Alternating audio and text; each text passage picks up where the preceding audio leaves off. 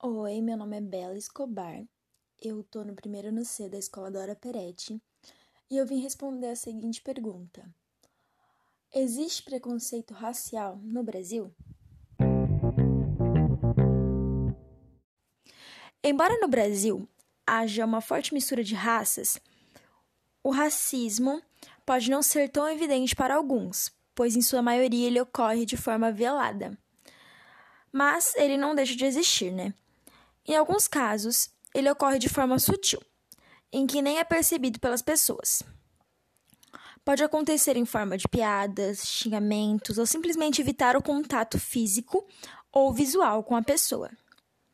Hoje no Brasil, o racismo é considerado crime.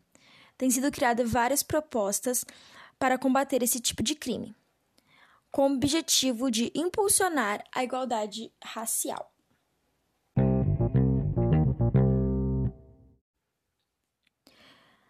E o racismo é um tipo de preconceito totalmente inaceitável, né? Ele se baseia no conceito de que existem diferentes raças e que algumas raças são superiores às outras, o que é totalmente absurdo. Porque só existe uma raça no mundo, a raça humana.